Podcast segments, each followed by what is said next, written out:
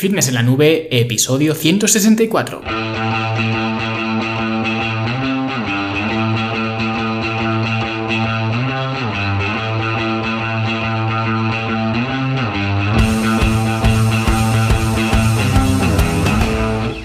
Bienvenidos a todos un viernes más aquí a vuestro podcast, a Fitness en la Nube, donde hablamos de fitness, de nutrición, de entrenamiento y donde cada viernes, cada semana os traigo las técnicas, consejos, estrategias, trucos y como lo queráis llamar para que construyáis un mejor físico y tengáis un estilo de vida más activo y más saludable.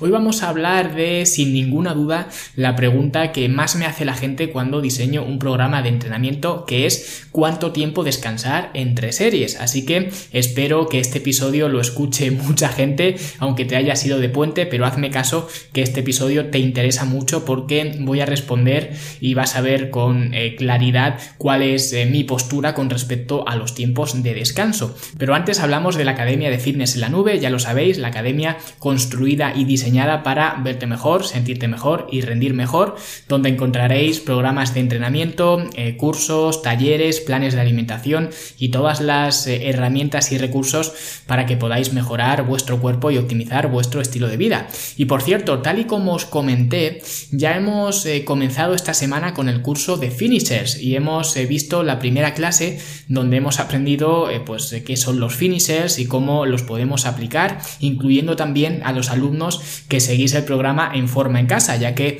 me he asegurado de que todos los finishers que voy a enseñar en este curso se puedan hacer perfectamente en cualquier gimnasio, obviamente, pero también en casa con el mismo material que utilizamos eh, en el programa en forma en casa. Así que este curso lo vais a poder aprovechar tanto los que estáis entrenando en un gimnasio como los que entrenéis en casa y además Dentro eh, de la clase, en un segundo vídeo, os explico cómo estructurar los eh, finishers que vamos a ver eh, en el curso dentro de vuestro programa en forma en casa. Así que va a ser un curso muy chulo y muy interesante y además va a ser el primer curso de la academia que va a ser simultáneo. ¿Qué significa esto de simultáneo? Que bueno, simultáneo pues es una palabra que le he puesto yo a este estilo de, de cursos, ¿vale? Que como digo, este va a ser el primero y lo que voy a hacer es eh, dividir los finishers por eh, grupos musculares y de esta forma pues tendremos eh, finishers para pectoral, finishers para la espalda, para las piernas, para los hombros, de cuerpo completo incluso, de torso, de pierna,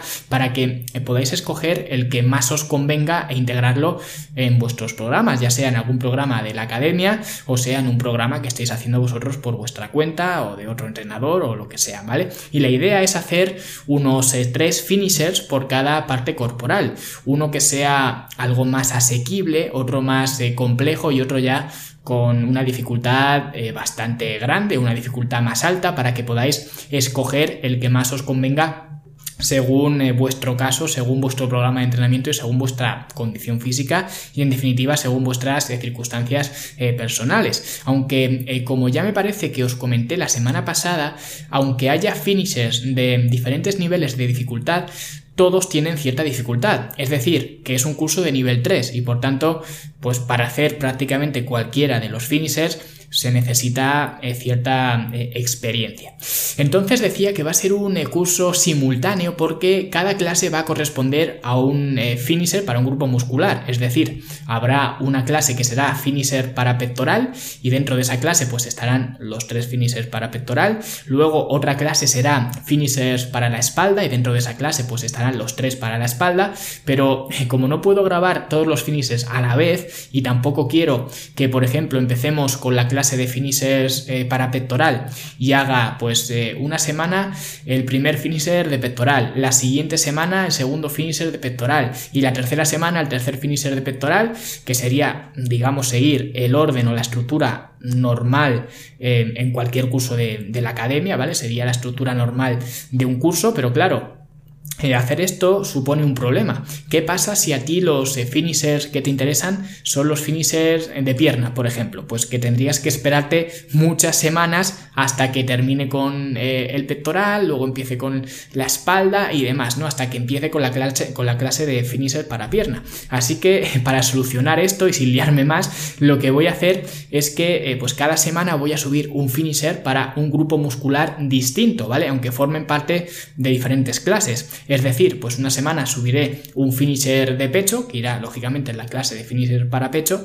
La siguiente semana pues subiré un finisher de espalda, que irá en la clase de finisher de espalda. La siguiente pues uno de hombro y así hasta completar cada una de las clases. Y luego empezaré a subir el segundo finisher de pecho, la semana siguiente pues el segundo de espalda y así sucesivamente hasta que complete pues los tres finisher de cada grupo muscular y dar ya por finalizado el, el curso, ¿vale? Así que la semana que viene empezaremos con el primer finisher que además es uno de los que más me gustan y el que más he utilizado sobre todo en gente más principiante porque creo que este es el finisher más asequible que vamos a ver en el curso, ¿vale? Pero esto ya os lo contaré eh, la semana que viene, ¿vale? De momento, si te interesa este curso o el resto de los tantos que hay para aprender a entrenar y a optimizar tu estilo de vida, pues solamente tienes que ir a eh, fitnesselanube.com y hacerte alumno por 10 euros al mes y tendrás acceso a todo esto y bastantes más cosas que hay y que, y que habrá dentro de la, de la academia. Bueno, después de esta presentación del nuevo curso, vámonos ya a hablar de la pregunta del millón en la sala de gimnasio, que es eh, cuánto tiempo descansar entre series. Y lo primero que voy a hacer es explicaros la teoría, lo que cualquiera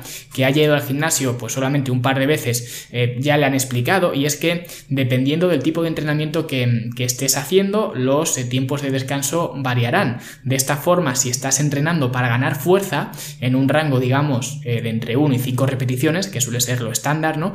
Pues se recomienda descansar entre 3 y 5 minutos entre series. Y si estás entrenando para ganar músculo, para ganar hipertrofia, en un rango obviamente más largo, ¿vale? Entre 6 y 20 repeticiones o incluso más, pues se recomienda descansar entre un minuto y minuto y medio, ¿vale? O incluso dos minutos, ¿vale? Esa es la teoría que la mayoría de la gente ya conoce.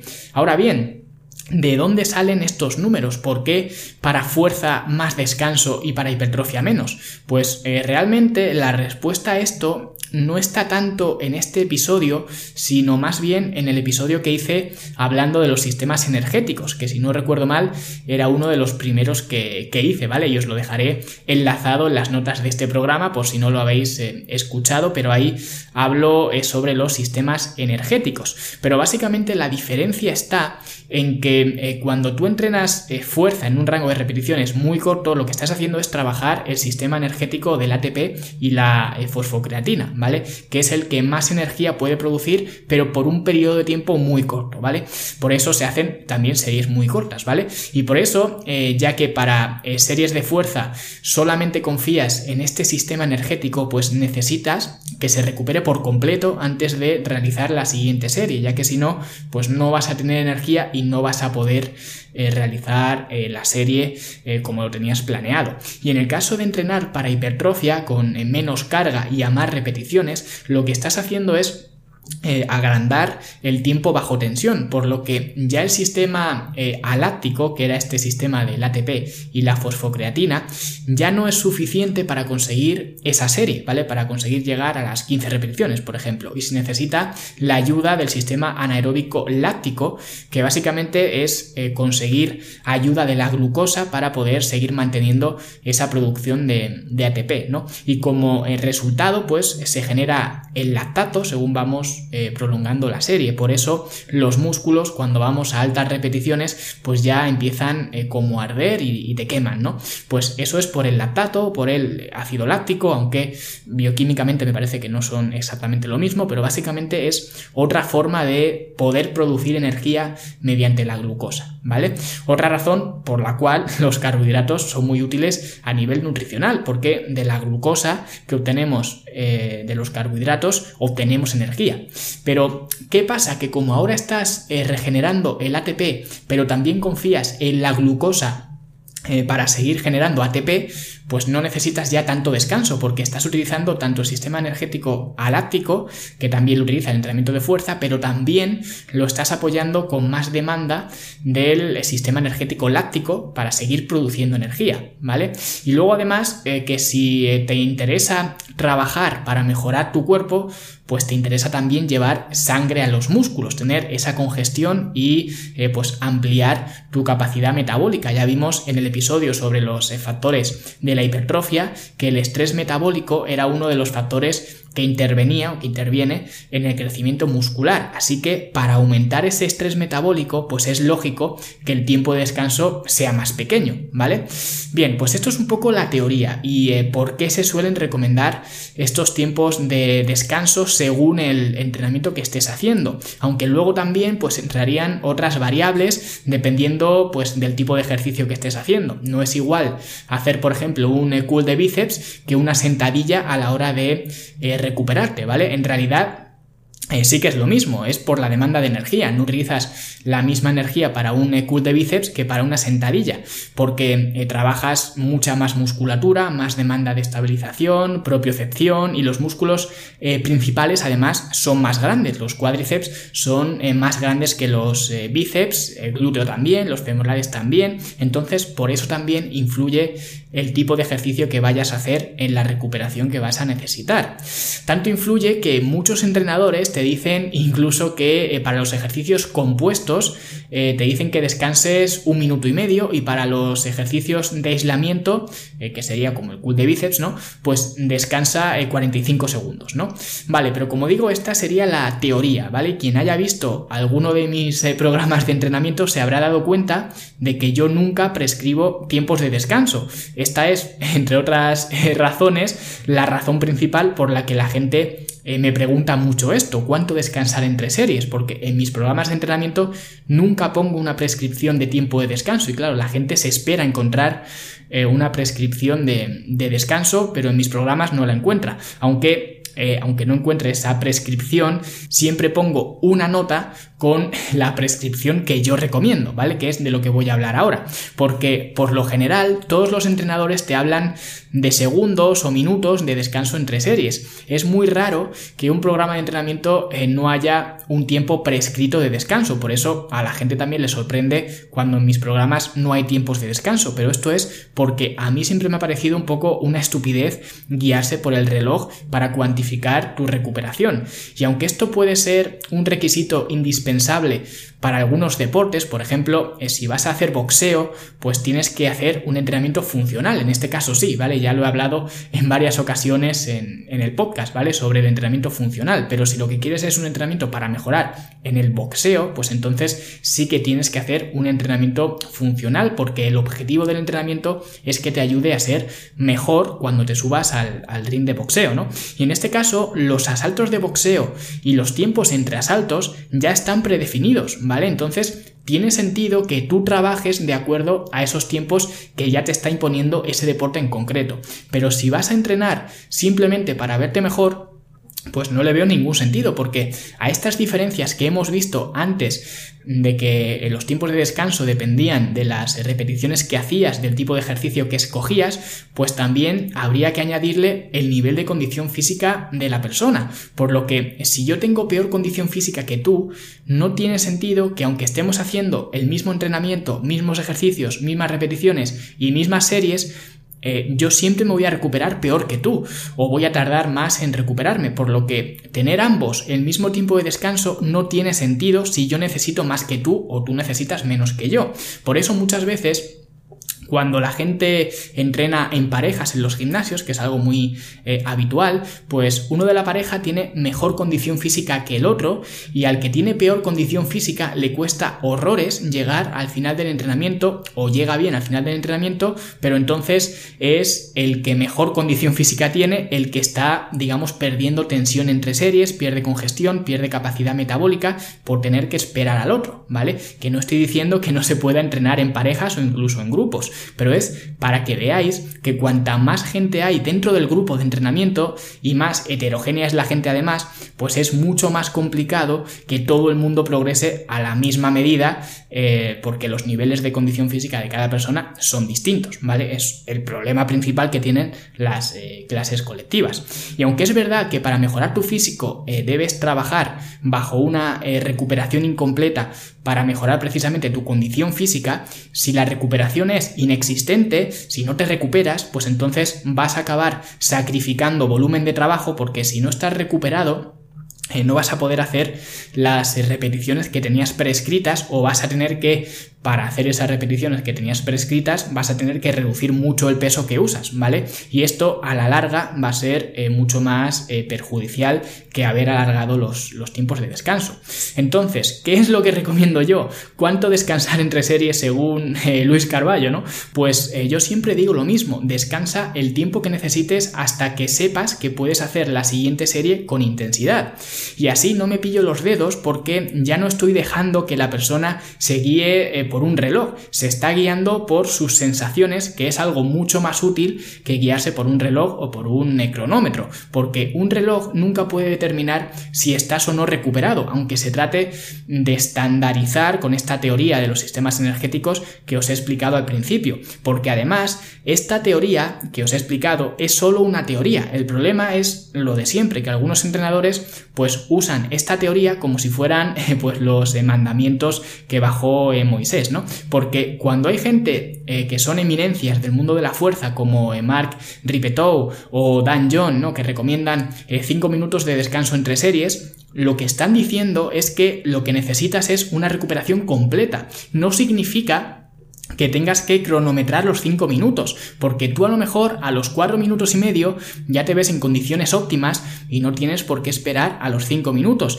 Y a lo mejor 5 minutos para descansar de esa serie concreta que acabas de hacer se te hace corto y necesitas 6 en lugar de 5. Por lo que las prescripciones de tiempo son muy aleatorias y dependen de muchos factores que ya he comentado, pero el factor principal que hace que prácticamente nunca recomiende tiempos de descanso es la la capacidad de trabajo de las personas. Y de esto precisamente hablo en, mi libro, en Entrenar para Ganar, que de hecho hay un capítulo donde hablo de los tiempos de descanso y cuento pues un poco lo que estoy contando aquí ahora, pero la variable más personal y por la que, en mi opinión, es, es absurdo prescribir tiempos de descanso es por la capacidad de trabajo de las personas, porque en un programa de entrenamiento tú puedes eh, trabajar a una óptima capacidad de trabajo, que es la intensidad necesaria para producir adaptaciones o a la máxima capacidad de trabajo que sería pues ir a toda máquina a todo lo que tu cuerpo eh, puede dar de sí, ¿vale? Lógicamente, cuanto más trabajes a tu máxima capacidad de trabajo,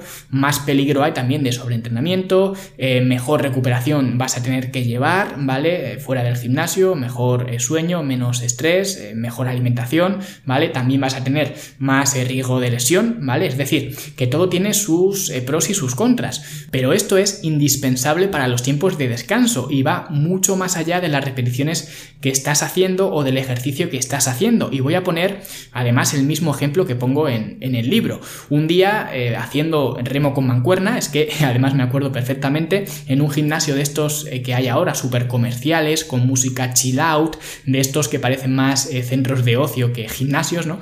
Pues estaba haciendo una serie pesada de remo con mancuerna altas repeticiones, unas 15, eh, 20 creo que eran. Y cuando terminé, pues estaba descompuesto, ¿no? Me tuve que sentar incluso para descansar porque la serie me había dejado eh, tocado, ¿no? Porque la había hecho a mi máxima capacidad de, trabajo. Y mientras estaba yo descansando eh, sentado en un banco, al lado, en otro banco, pues había un entrenador personal explicándole el mismo ejercicio que estaba haciendo yo a un cliente que tenía.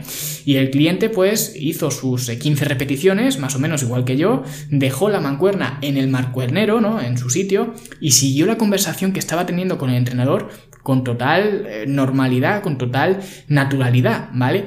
Ahora dime a mí que los dos que estábamos haciendo el mismo ejercicio para las mismas repeticiones necesitamos el mismo tipo de descanso. Y a cualquiera que le digas eso se va a descojonar, porque el tipo de descanso va en función del esfuerzo invertido. Por eso mismo, eh, no existen los programas de entrenamiento intensos o no intensos, ¿vale? La intensidad se la tienes que dar tú al programa. Yo le puedo dar el mismo programa a dos personas y una persona acabar reventada, sudando igual que un pollo y eh, con una deuda de oxígeno bestial y otra persona que haya sido un paseo y que me diga que le ponga otro entrenamiento más duro que con este pues no nota que, que trabaja, no siente que trabaja.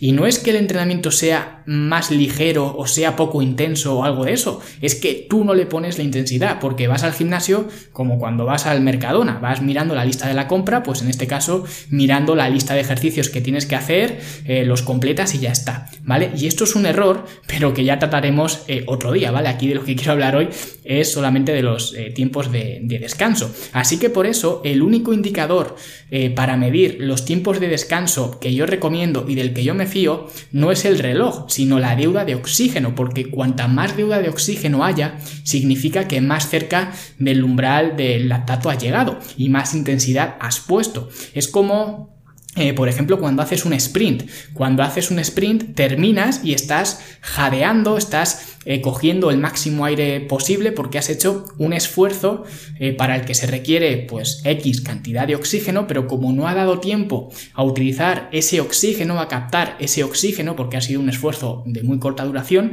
pues estás utilizando los sistemas anaeróbicos. Entonces, cuando terminas, tienes esa deuda de oxígeno que tienes que reponer y por eso metes más aire de lo normal. Y a mayor es el esfuerzo pues mayor es la deuda de oxígeno. Así que por eso el indicador que aconsejo utilizar para medir la recuperación entre series no es el reloj sino que es la deuda de oxígeno. A más eh, dura la serie pues más deuda de oxígeno y más descanso vas a necesitar para hacer la siguiente serie y debes eh, descansar pues hasta que te veas capaz de acometer la siguiente serie con la misma intensidad. Pero como digo, esto no lo puede medir nunca el reloj. Y de hecho os voy a poner, eh, para que lo veáis incluso más gráficamente, os voy a poner en las notas del programa un eh, vídeo de YouTube de Tom Platz haciendo eh, sentadillas a 23 repeticiones con 238 kilos, ¿vale? Y simplemente con verle la cara al acabar, sabes que el tiempo de recuperación que va a necesitar si hubiera querido hacer otra serie,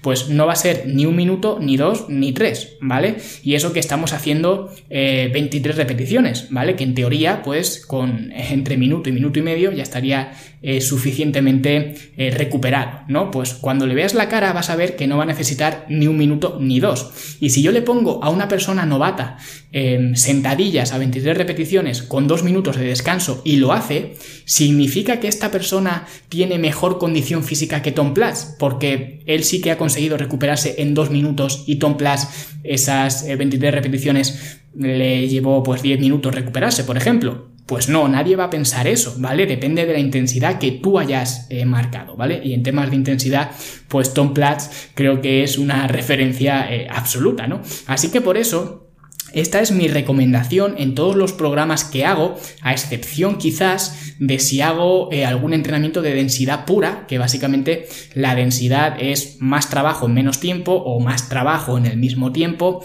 o el mismo trabajo en menos tiempo, ¿vale? Pero en cualquier caso, el tiempo es una variable mucho más útil aquí, porque sí que nos sirve para medir. Entonces, sí que tiene más sentido utilizarla, pero de forma general, en el 99,9% de los programas que hago, la recomendación es la misma, descansa el tiempo que necesites hasta poder hacer la siguiente serie con intensidad. Y creo que es la mejor prescripción de descanso que puede haber porque es la más individualizada y además la más simple, en lugar de hacer lo que hacen eh, muchos entrenadores de dar muchísimos detalles, que al final siempre digo lo mismo, el diablo está en los detalles, ¿no? Esto es un dicho que se usa mucho, eh, al menos en, inglés, ¿no? En habla inglesa, y eh, demasiados detalles te echan a perder un programa de entrenamiento bien diseñado y en mi opinión, prescribir en tiempos de descanso es un detalle innecesario y en muchos sentidos contraproducente.